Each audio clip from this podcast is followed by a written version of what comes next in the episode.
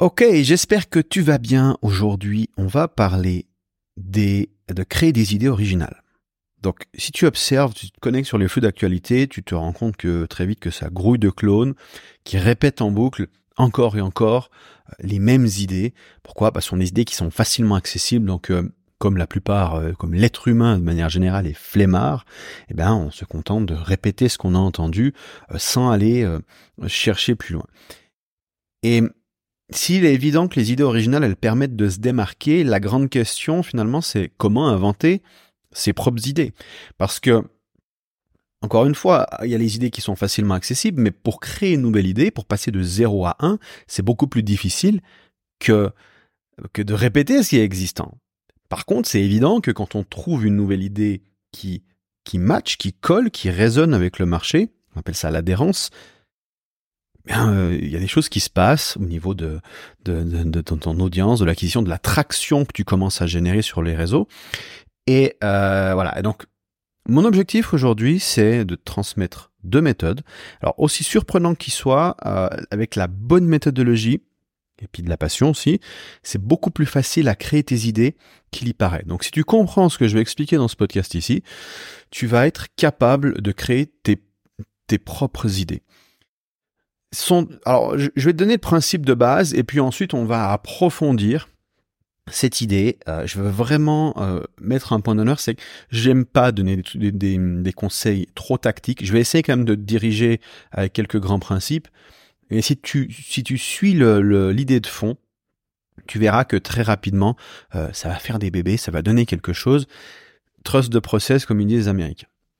Alors, les deux méthodes en question. Premièrement, on va voir comment voler les idées des disciplines adjacentes. Donc c'est un sujet que j'ai, dont j'ai déjà parlé euh, plusieurs fois pour ceux qui me suivent. Donc si ça t'intéresse, n'hésite pas à aller écouter d'anciens podcasts. Et la deuxième idée, c'est de créer un champ de distorsion avec une philosophie personnelle. Alors ce que c'est. Donc c'est parti. Première chose, importer les idées des disciplines adjacente. Alors, petite citation pour commencer, parce qu'il faut bien comprendre que la nature, elle est interconnectée, euh, un peu comme une grosse guirlande de Noël, d'accord? Et on a euh, John Muir qui nous dit, c'est un philosophe qui nous dit, quand nous essayons d'extraire une chose, nous la trouvons reliée à tout le reste dans l'univers. Donc imagine une grosse guirlande de Noël, quand tu tires dessus, t'as tout le sapin qui vient, t'as toute la guirlande qui vient, les boules de Noël avec, tu te, tu, te prends tout le merdier sur la gueule. Donc on a euh, vraiment, dans, dans, dans la nature, tout est interconnecté de cette manière-là, d'accord? Et les euh, le, marketing finalement, le business, tout le flux finalement, ton trafic qui passe à travers ton business, qui achète ou non, finalement sont des forces qui sont interconnectées entre elles qui font que ça va produire certains comportements. Et donc moi j'aime j'aime euh, voir toute cette euh, grande machinerie, non pas au travers du prisme du marketing, parce que tout le problème, c'est que quand tu n'étudies que ta discipline, donc déjà la première chose, c'est que tu vas répéter la même chose que tout le monde, et la deuxième chose, c'est que tu vas voir la nature seulement d'un point d'un point de vue de ta discipline. Euh, si par, il suffit de par exemple te parler qu'un copywriter, quelqu'un qui écrit pour vendre, il va essayer de résoudre tous ces problèmes avec un message de vente. Il va essayer de, de résoudre tous ces problèmes en améliorant euh, la copie. Alors que en tant qu'entrepreneur, tu veux voir le système dans son ensemble et tu dis bon ben peut-être que si les taux de conversion baissent, c'est pas euh, à cause, euh, enfin c'est pas un problème de, de, de mon argumentaire, c'est peut-être un problème de réputation derrière à cause de l'expérience client, ou c'est peut-être un problème d'acquisition. Je me mets à acquérir des gens de moins bonne qualité, ou c'est ça peut être pour diverses raisons et tout est interconnecté, d'accord? Donc si tu envoies du mauvais trafic dans ton business, du trafic de moins bonne qualité, eh bien tu auras tes conversions qui vont baisser. Et, euh, et, je discutais encore avec euh, avec un, un, de mes partenaires, euh, un nouveau partenaire euh, en crime, d'accord, si tu te reconnais, si tu m'écoutes, et, et, on discutait de ça. Et finalement, alors lui, il vient d'un autre monde, d'un plus du e-commerce, et on a, des stratégies qui sont différentes. Dans le e-commerce, on est plus sur de la masse, donc on va faire rentrer beaucoup de monde, donc on va avoir tendance à suroptimiser euh, le, le, le coût par ligne quand on fait de la publicité. Dès qu'on arrive dans le monde de l'infoproduit, où on vend du coaching par exemple, si tu optimises vraiment, si tu te focalises uniquement sur combien, euh, combien te coûte un lead, le risque, c'est que tu vas attirer des leads qui derrière ne convertissent pas. Parce qu'on s'est rendu compte, on se rend compte, enfin, tu fais un peu de publicité très vite que les leads qui prennent un appel et qui, qui signent un coaching sont des leads qui coûtent généralement beaucoup plus cher. Et si tu trouves des leads pas chers qui signent des coachings, t'es sur un filon. Mais de manière générale, coûte plus cher. Donc si tu te mets à l'optimiser, Facebook va comprendre que tu veux des, enfin, Facebook ou une autre plateforme va comprendre que tu veux des leads de mauvaise qualité, enfin pas de mauvaise qualité, mais de, certains types, et il va t'envoyer ces leads-là, même si c'est des leads qui derrière ne convertissent pas. Donc ce que je veux dire, c'est qu'on veut une vue d'ensemble, et quand tu es bloqué dans ta thématique, tu ne vois que, euh, comme, dit Munger, un, un, homme qui a un marteau voit tous les problèmes comme si c'était des clous. Et, et, donc on s'enferme dans cette dans cette vue unilatérale et donc ce qui fait que déjà pour toi-même pour prendre des décisions c'est pas terrible ton jugement est extrêmement limité parce que tu vois qu'une partie de la réalité et de l'autre côté, bah, tu vas faire que répéter encore et encore les mêmes idées. Donc moi, à la place de, concevoir le business comme à travers le, le, le, marketing ou à travers euh, la productivité, les opérations, etc., je considère je considère ça comme un système social, comme une machine sociale. Parce que finalement, c'est quoi? Le business, c'est juste une machine qui va transformer des comportements en, d'autres comportements désirés. C'est-à-dire que en tant qu'humain, on va avoir euh, tendance, on arrive dans un endroit, tu vois, on est, nos comportements dépendent directement de nos, du contexte dans lequel on est, et le business est un contexte qui vient influencer ce comportement. Donc je dis, bah voilà, je veux certaines personnes qui arrivent au contact de mon business, je veux qu'ils se comportent d'une certaine manière, et, et s'il se comporte de cette manière-là, ben mon business va mieux, va, va, va mieux, euh, va être plus profitable, d'accord? Et donc, basiquement, j'observe des êtres humains qui réagissent face à des stimuli. Et donc, tu vois, euh, si tu réfléchis comme ça, tu peux déjà sortir du marketing, tu peux juste observer la réalité en dehors du prisme du marketing. Alors je dis pas que le marketing n'est pas utile, je dis simplement qu'en en prenant du recul et en disant bon moi je suis en train d'observer simplement l'univers euh, et son interconnectivité, en action et je veux comprendre les briques de cet univers à des niveaux beaucoup plus fondamentaux. Donc j'observe un être humain qui est face à une stimulation et qui va réagir d'une certaine manière. D'accord? Et donc je vais apprendre notamment la psychologie, tu vois. Je vais apprendre, euh, je vais, je vais apprendre euh, bah, la, pensée en système. Je vais apprendre, mais aussi aussi la chimie, la biologie. Je vais apprendre l'économie. Je vais apprendre le marketing. Je vais apprendre le storytelling. Je vais apprendre le branding. Je vais apprendre euh, un peu de physique. Parce que la physique, c'est la théorie du tout, d'accord La physique, justement, cherche à, étudier cette interconnectivité de, la nature dans son ensemble. Bref, sans, euh, je suis pas un expert de physique, je suis pas un expert en chimie, loin de là. Hein. Je, veux dire, je discute avec un, physicien même euh, de première année, euh, il va déjà me prendre pour un bras cassé, mais j'ai pas besoin d'en comprendre beaucoup. J'ai juste besoin de comprendre quelques idées. Et déjà, quand tu, quand tu comprends, là où je veux en venir, c'est que si tu étudies des idées adjacente. Et je me rends compte euh, au moment où je te parle que j'ai oublié de te citer le principe de base, qui est, qui est, honte à moi.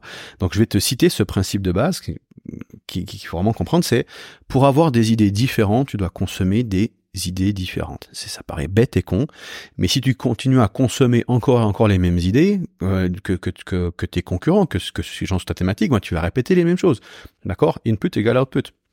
Et donc, c'est ce qu'on appelle la chambre d'écho. D'accord? Si tu vois euh,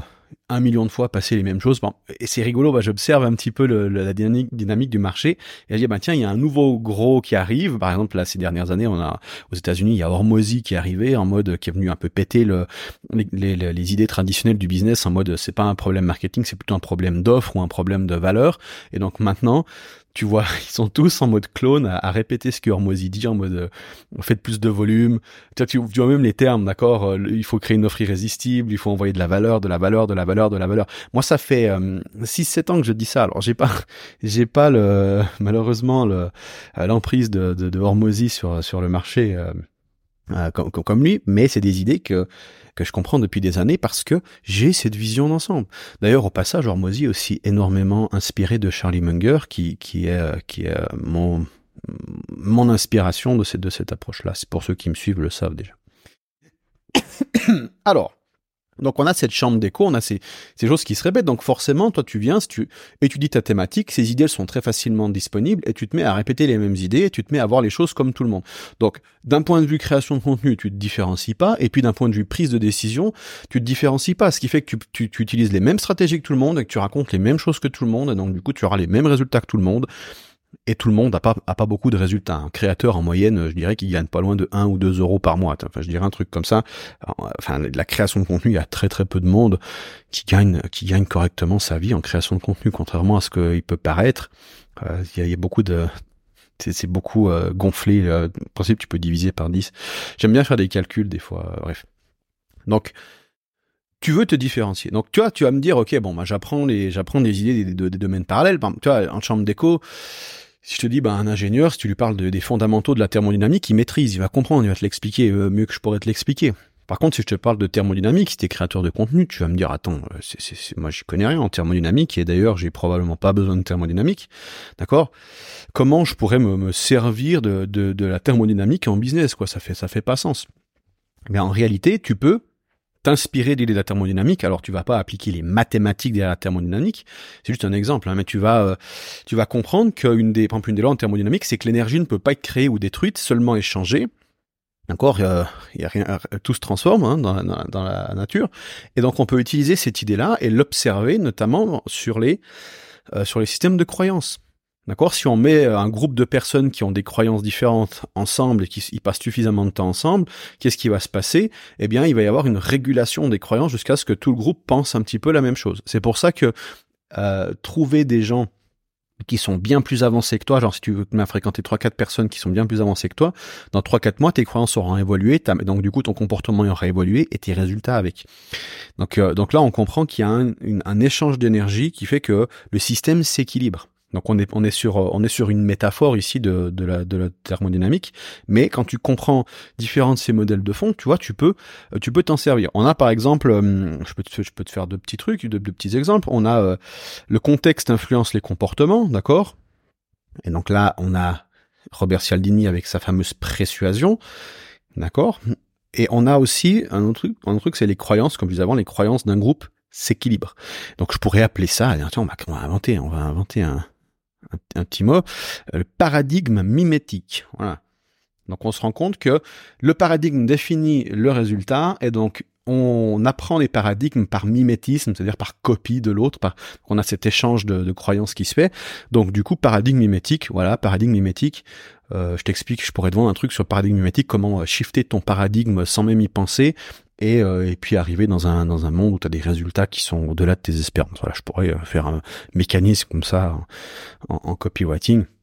Ça peut être un petit peu tiré par les cheveux. Là, je te le fais, je le fais je le fais à la volée, quoique on a vu des trucs, on a vu des trucs plus dingues que ça.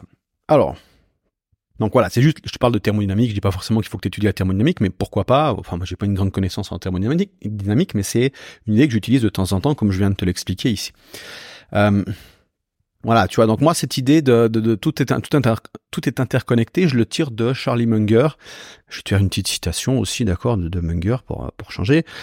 Euh, il nous dit Pourquoi chercherais-je une nouvelle stupidité? Alors Munger, lui, il cherchait beaucoup les erreurs qui ont été commises.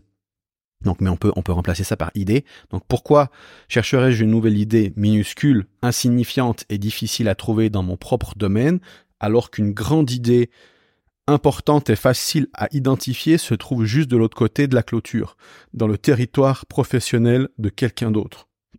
Donc là, il explique très bien, comme il comprend cette interconnectivité, qu'il va aller chercher les grandes idées. Donc, au lieu d'étudier euh, des, concepts obscurs de, de, l'économie, il va aller chercher des concepts de la science, il va chercher des concepts de la physique, de et il va voir pour s'en servir parce qu'il observe le business comme un système social et donc du coup si on observe le business comme un système social, bah, ce système social il est soumis aux lois physiques et aux lois psychologiques. D'accord? On a le monde, on a le monde psychologique et le monde physique. Le monde physique qu'on peut mesurer, qu'on peut voilà, et le monde psychologique qui se passe à l'intérieur de la tête d'un individu, qui est un résultat du monde physique aussi, d'accord euh, et, donc la biologie, par exemple, on a le, concept d'incentive en biologie qui vient, ou le concept de conservation d'énergie dans la nature et qui, se retrouve en biologie. Donc le corps humain cherche à, à minimiser la dépense en énergie. C'est pour ça qu'on aura tendance à oublier beaucoup de choses. C'est pour ça qu'on aura tendance à être paresseux, à pas vouloir réfléchir. C'est pour ça il y a certaines tendances en psychologie qui sont directement liées à cette envie d'économiser l'énergie qui elle-même sont euh, liés à la thermodynamique parce que forcément euh, il y, a, de la friction dans l'air, il y a, y a, des dépenses énergétiques et on a une énergie limitée, donc le corps c'est optimisé à, pour, pour, euh, pour pouvoir survivre dans des environnements les plus hostiles possibles, le plus longtemps possible, parce que le but d'un organisme vivant, c'est de survivre. Donc, il est, il, est basé sur l'économie d'énergie. Donc la manière que tu as de penser, tes biais par exemple, tes biais cognitifs, sont directement liés à ce besoin d'économie d'énergie. Tu vois, donc là je te fais quelques liens rapidement comme ça de tête. Mais dès que tu, dès que tu commences à étudier ces idées-là, tu vois que euh, bah, tu peux observer finalement le business, non pas d'un point de vue marketing, mais d'un point de vue beaucoup plus fondamental, c'est-à-dire comment les humains vont se comporter si tu mets en place ce genre de choses. Et ce qui est génial avec ça, c'est que tu as aussi une pensée qui est beaucoup plus indépendante. Et, et c'est ce qu'on veut, c'est une pensée indépendante, parce que pour avoir des idées originales, il faut penser différemment du reste du monde, donc par extension, pour avoir une pensée indépendante. Voilà, donc comment concrètement on on importe des idées des disciplines adjacentes dont je vais je vais être bref mais je vais donner les comment je fais basiquement c'est bah, je m'intéresse aux, aux, grandes idées des grandes disciplines hein, d'accord donc je te, je te je peux te je peux te les citer. Donc je suis en train de faire mon podcast dans la nuit parce, parce que je suis un peu bizarre. Alors on a euh, réflexion tout ce qui est réflexion donc ça c'est c'est plus euh, prise de décision euh, euh résolution de problèmes donc on a quelques quelques modèles ici. Mathématiques les systèmes, ça c'est très très intéressant. Euh, physique et chimie, donc ça moi je l'ai mis ensemble. Ensuite on a la biologie, ensuite on a la psychologie et enfin on a la microéconomie. Voilà, ça c'est les grandes disciplines. Après, on peut aussi s'intéresser à la philosophie. Après, tu peux t'intéresser à d'autres disciplines adjacentes du style euh, les écrivains, euh, storytellers. Tu vois, exemple, toi, tu apprends le storytelling. Bah, tu te dis, bah, bah, je vais étudier le storytelling. Donc, qu'est-ce que je vais faire? Je vais prendre euh, les, les 20 blockbusters d'Hollywood que je kiffe le plus, qui ont vraiment euh, de la patate, qui ont une histoire qui croche, ou comme tu sais, c'est des twist ends. Moi, j'adore les twist endings. Donc, tu peux étudier ça. Tu dis voilà, j'identifie les grands concepts de, du storytelling, comme par exemple un cliffhanger, ou alors, euh, tu vois, quand tu crées la curiosité, ou alors le, le modèle, le Hero's Journey, et je vais voir comment mes blockbusters préférés implémentent ces différents modèles. Je vais essayer d'appliquer ces modèles, d'observer ces modèles en regardant mes films préférés. Tu peux regarder les bandes annonces, ça c'est top si tu veux vraiment créer des grandes idées. Tu observes les tu observes les bandes annonces des films et tu essaies de comprendre comment ces modèles en storytelling s'appliquent. Tu peux aussi prendre par exemple les modèles de la psychologie, dire voilà comment ils ont utilisé les modèles de la psychologie. Je peux te je peux te ressortir quelques-uns de mes modèles qui sont très très très basiques, en plus d'observation de tendance. Tu vois, par exemple, tu vas avoir euh, tendance à surréagir à la récompense et la punition tendance à aimer, adorer, tendance à détester, haïr, tendance à éviter le doute, tendance à éviter l'incohérence. Tu vois, par exemple, on a le, biais des couilles récupérables ici. Et donc, tu, tu, une fois que tu comprends ces, ces concepts, alors là je te les lis, c'est peut-être un peu abstrait, mais justement plus tu t'en sers, plus tu comprends les nuances, plus tu arrives à les voir dans la réalité, et donc plus tu fais de connexion avec ces concepts de base en observant par exemple les, les, les, les blockbusters, eh bien plus tu développes une, une, des nuances, une compréhension du storytelling. Et puis après, tu dis, bon, ben tiens, ah, ils, ont, ils ont utilisé ce, par exemple, le Hero's Journey de cette manière-là, où t'as la quête du héros, ils ont fait ça comme ça, il y a le conflit interne, ils ont mis ça comme ça. Ok, tu vois, tu utilises ces modèles pour, pour faire sens de la réalité. Un modèle, c'est juste un outil qui te permet d'interpréter la réalité. Bah, la réalité, c'est juste un immense bouillie, une grosse bouillasse ultra complexe de guirlande, et tu veux observer cette, cette grosse guirlande euh, informe à travers certains modèles pour un petit peu comprendre un peu les nœuds. Et donc du coup, tu peux utiliser différents modèles à différents niveaux, des modèles qui sont spécifiques au storytelling ou des modèles qui sont plus génériques comme la psychologie par exemple. Et ah ben tiens, là, ils ont appliqué ça de cette manière-là. Hmm, c'est intéressant. Ils ont utilisé ces phénomènes-là. Tu peux observer euh, un truc, moi j'aime bien étudier, c'est les, c'est les sectes. Comment, comment, euh, comment un mec à, la base relativement intelligent, finit à, danser à poil dans un champ de, cactus euh, en, hurlant des, trucs dans une langue complètement euh, starbée en attendant les extraterrestres. Tu vois. Enfin, il y a, des histoires comme ça. Tu te dis, comment ce mec en est arrivé là? Et, tu observes toute la dynamique du, de, la secte et tu, as, tu, tu, tu, le regardes au travers de, de la perspective de, de, de, tes idées, de tes grands modèles, tu vois et essaies de dire, bah, tiens, d'un point de vue marketing, il y a ce modèle qui s'applique là, d'un point de vue psychologie, il y a ce modèle qui s'applique là, d'un point de vue storytelling, il y a ce modèle-là, et tu commences à voir après ensuite les modèles, les, comme des forces qui s'additionnent et qui provoquent euh, euh, des, des, bugs dans le système de certaines personnes. Et donc, du, coup, plus tu comprends c'est l'application de ces forces, plus tu peux t'en servir dans ta propre communication, dans ton propre marketing. Voilà, donc intéresse-toi aux grandes idées des grandes disciplines. Euh, tu peux aussi chercher les études sur Google Scholar où tu as des, des IA maintenant comme Perplexity euh, où tu peux faire des recherches, il y en a d'autres, il y a consensus qui est intéressant.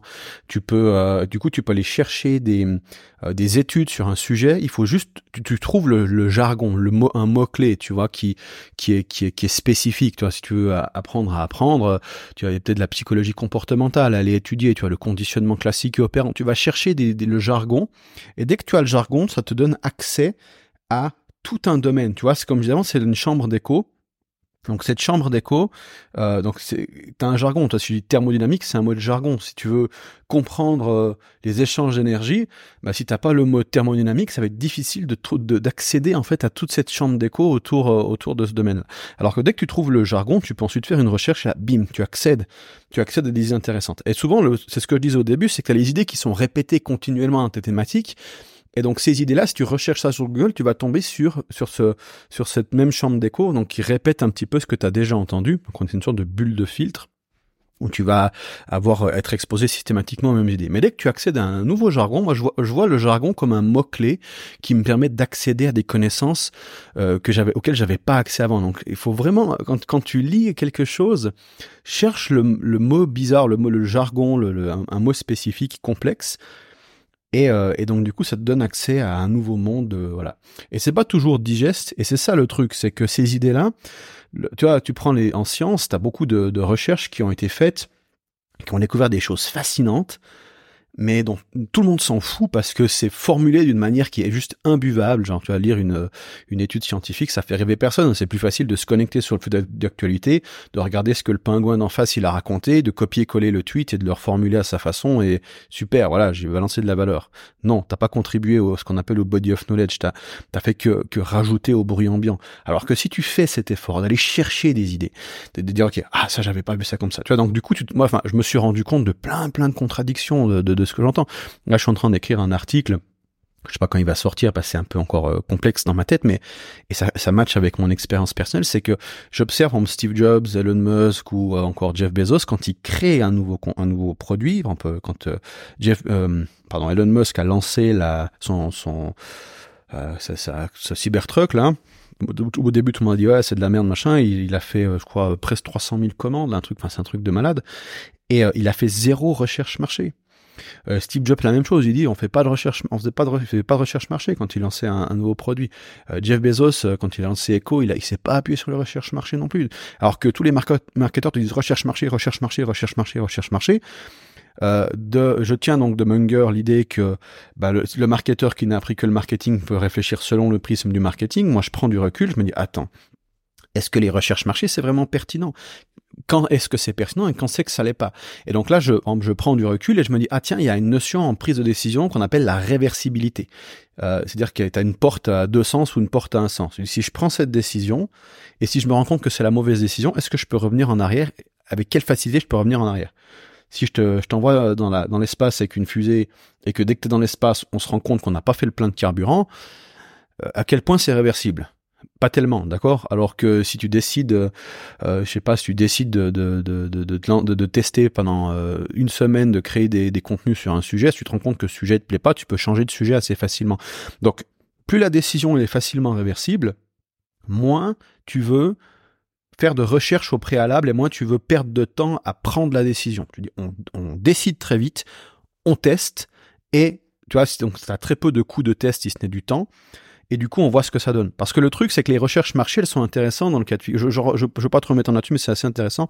C'est qu'elles sont utiles pour éviter de perdre de, l'argent. Tu vois si tu dois, tu dois, euh, euh, sais pas. Euh, construire une usine pour fabriquer, je sais pas, des t-shirts par exemple, bah, c'est peut-être intéressant de faire une étude de marché avant pour voir combien de t-shirts tu peux potentiellement vendre, quel est le TAM, donc Total Addressable Market, ce genre de choses, tu vois, des études qualitatives et quantitatives pour limiter, pour, pour limiter les erreurs. Si maintenant tu lances une formation est-ce que ce serait pas mieux de simplement dire ok j'ai expérimenté le problème j'ai donc j'ai un goût pour ce problème et pour une solution qui me parle moi et j'utilise mon intuition pour créer le premier prototype et je lance ce prototype et la recherche marché elle se fait euh, quand tu prends le téléphone pour vendre ta solution au client tu regardes s'il l'achète pas quand il l'achète pas, tu essaies de comprendre pourquoi il l'achète pas. Et du coup, tu fais une version 2. Tu dis, voilà, si je mets ça et ça et ça et que euh, je plutôt comme ça, est-ce que à ce moment-là, vous serez d'accord? Et s'il te dit oui, tu fais la modification, tu reviens tu dis, voilà, c'est en place, Est-ce que ça vous intéresse? Oui, non. Et, et, à force, tu, tu, tu vois, par itération, tu vas créer ton produit. Donc, tu vois, je, je, je prends du recul et j'essaie de connecter les idées. C'était pour te donner l'exemple. Donc, j'ai importé l'idée de la réversibilité des décisions.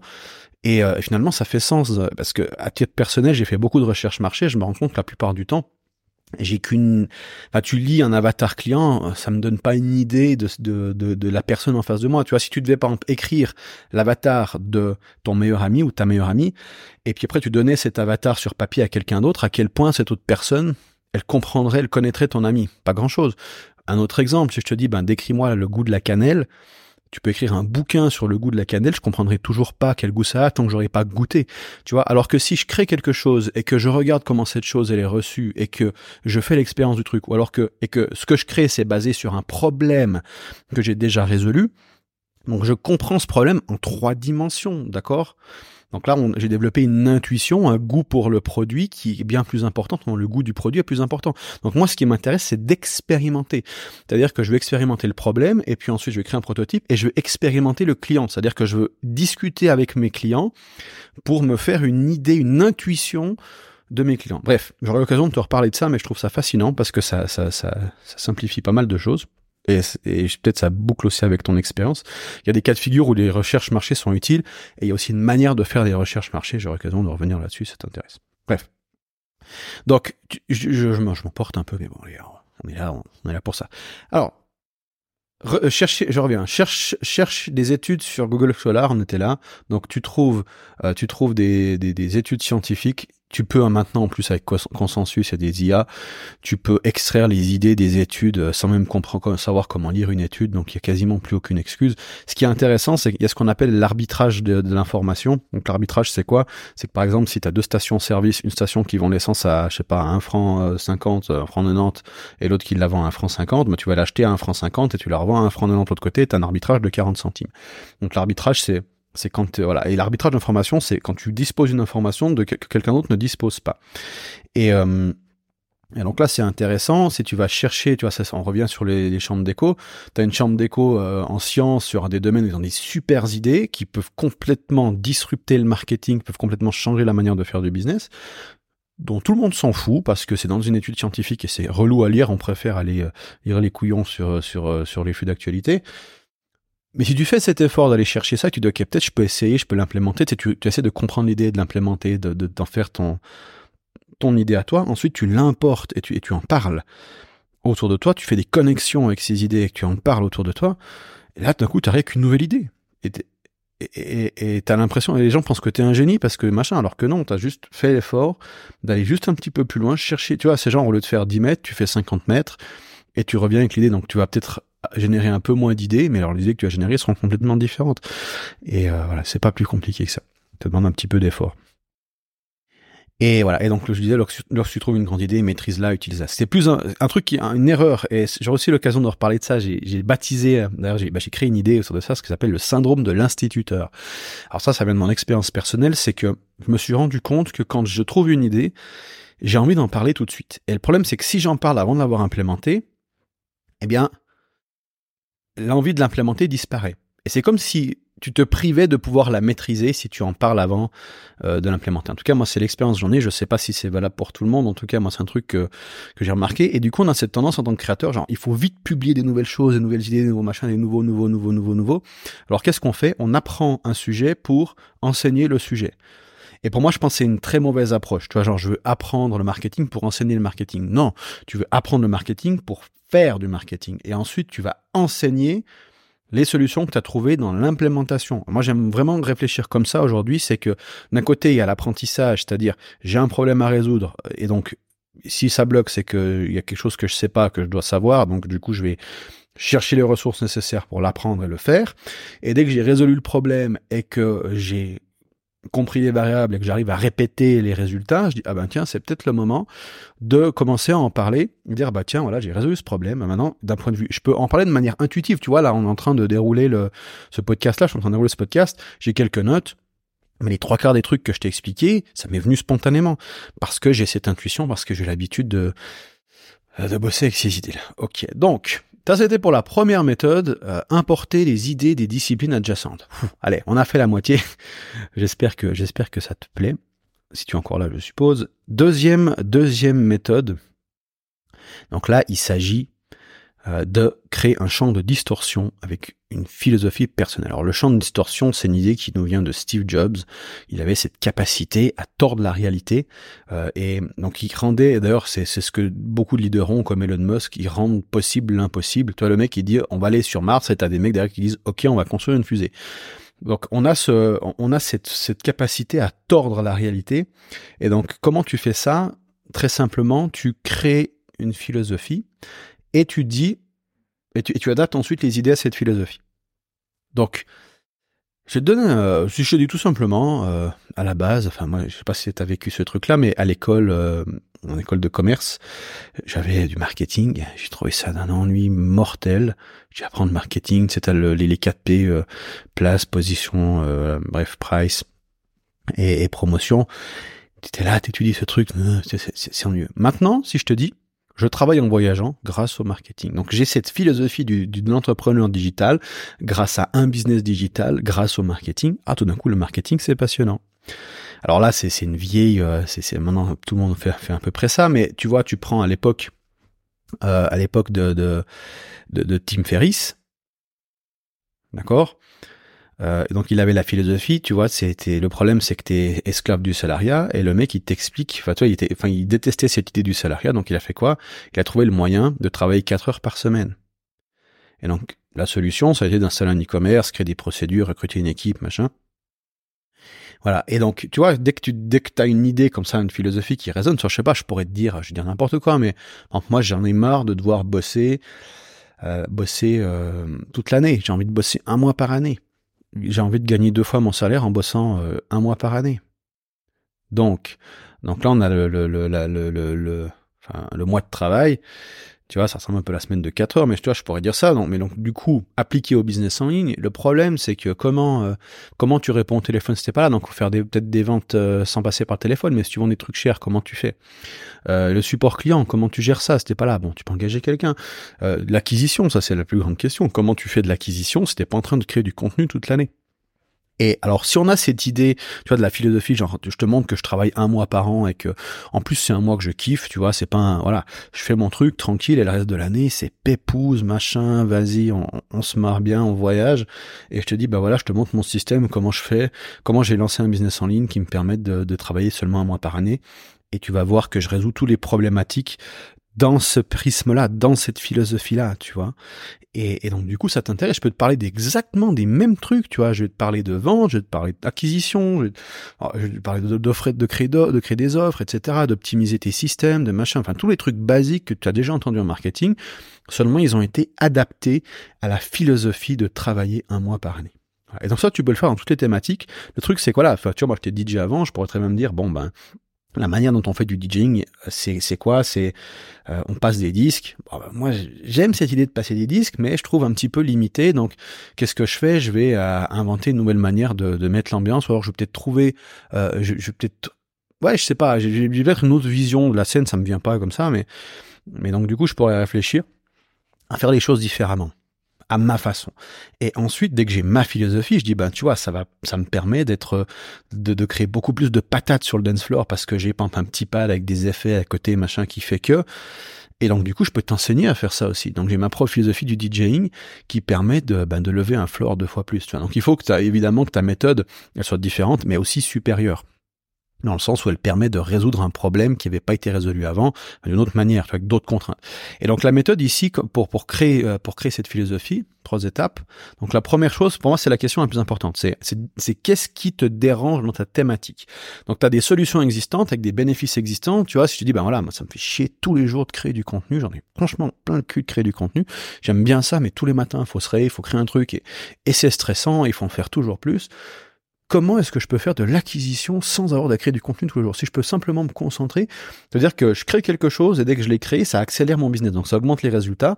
Mais ensuite, j'ai pas besoin de m'occuper au quotidien de faire tourner le business, d'entretenir le business. J'arrive pour améliorer le business, puis ensuite il tourne à sa vitesse de croisière sans moi, tu vois. Donc ça pourrait très bien être ça, un truc qui me dérange. Ça pourrait être aussi, je sais pas, euh, euh, ce que pensent les autres, ce que disaient genre à un moment donné, tout le monde parlait, genre c'est que grâce au marketing, marketing, marketing, marketing. Ah ben tiens, moi je suis pas d'accord, vision holistique du business, c'est beaucoup plus intéressant. Donc Tu trouves tout ce qui te dérange dans ta thématique.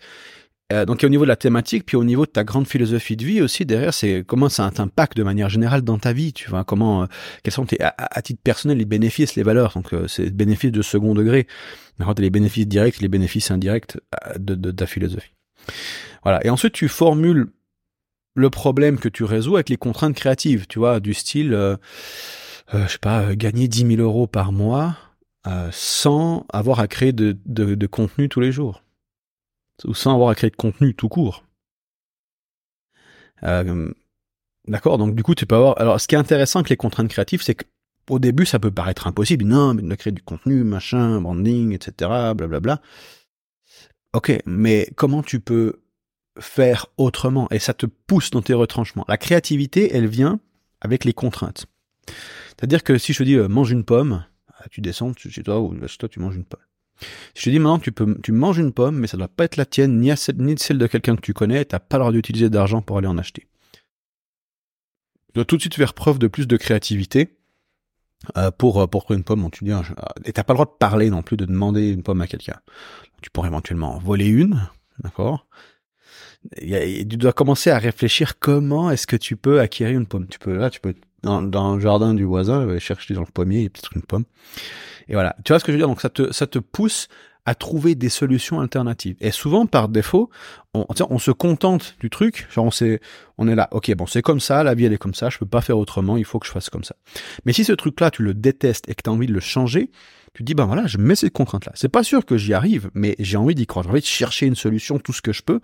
Et si par, euh, si par hasard j'en trouve une, ben c'est génial, tu vois. Et dès que tu, justement, tu résous un problème d'une manière plus créative, qui, qui enlève une autre problématique, toi, du style créer du contenu tous les jours, dire, ah ben tiens, je peux réussir, j'ai réussi à faire grossir mon business à, je sais pas, 30 000 balles par mois, sans créer un seul contenu.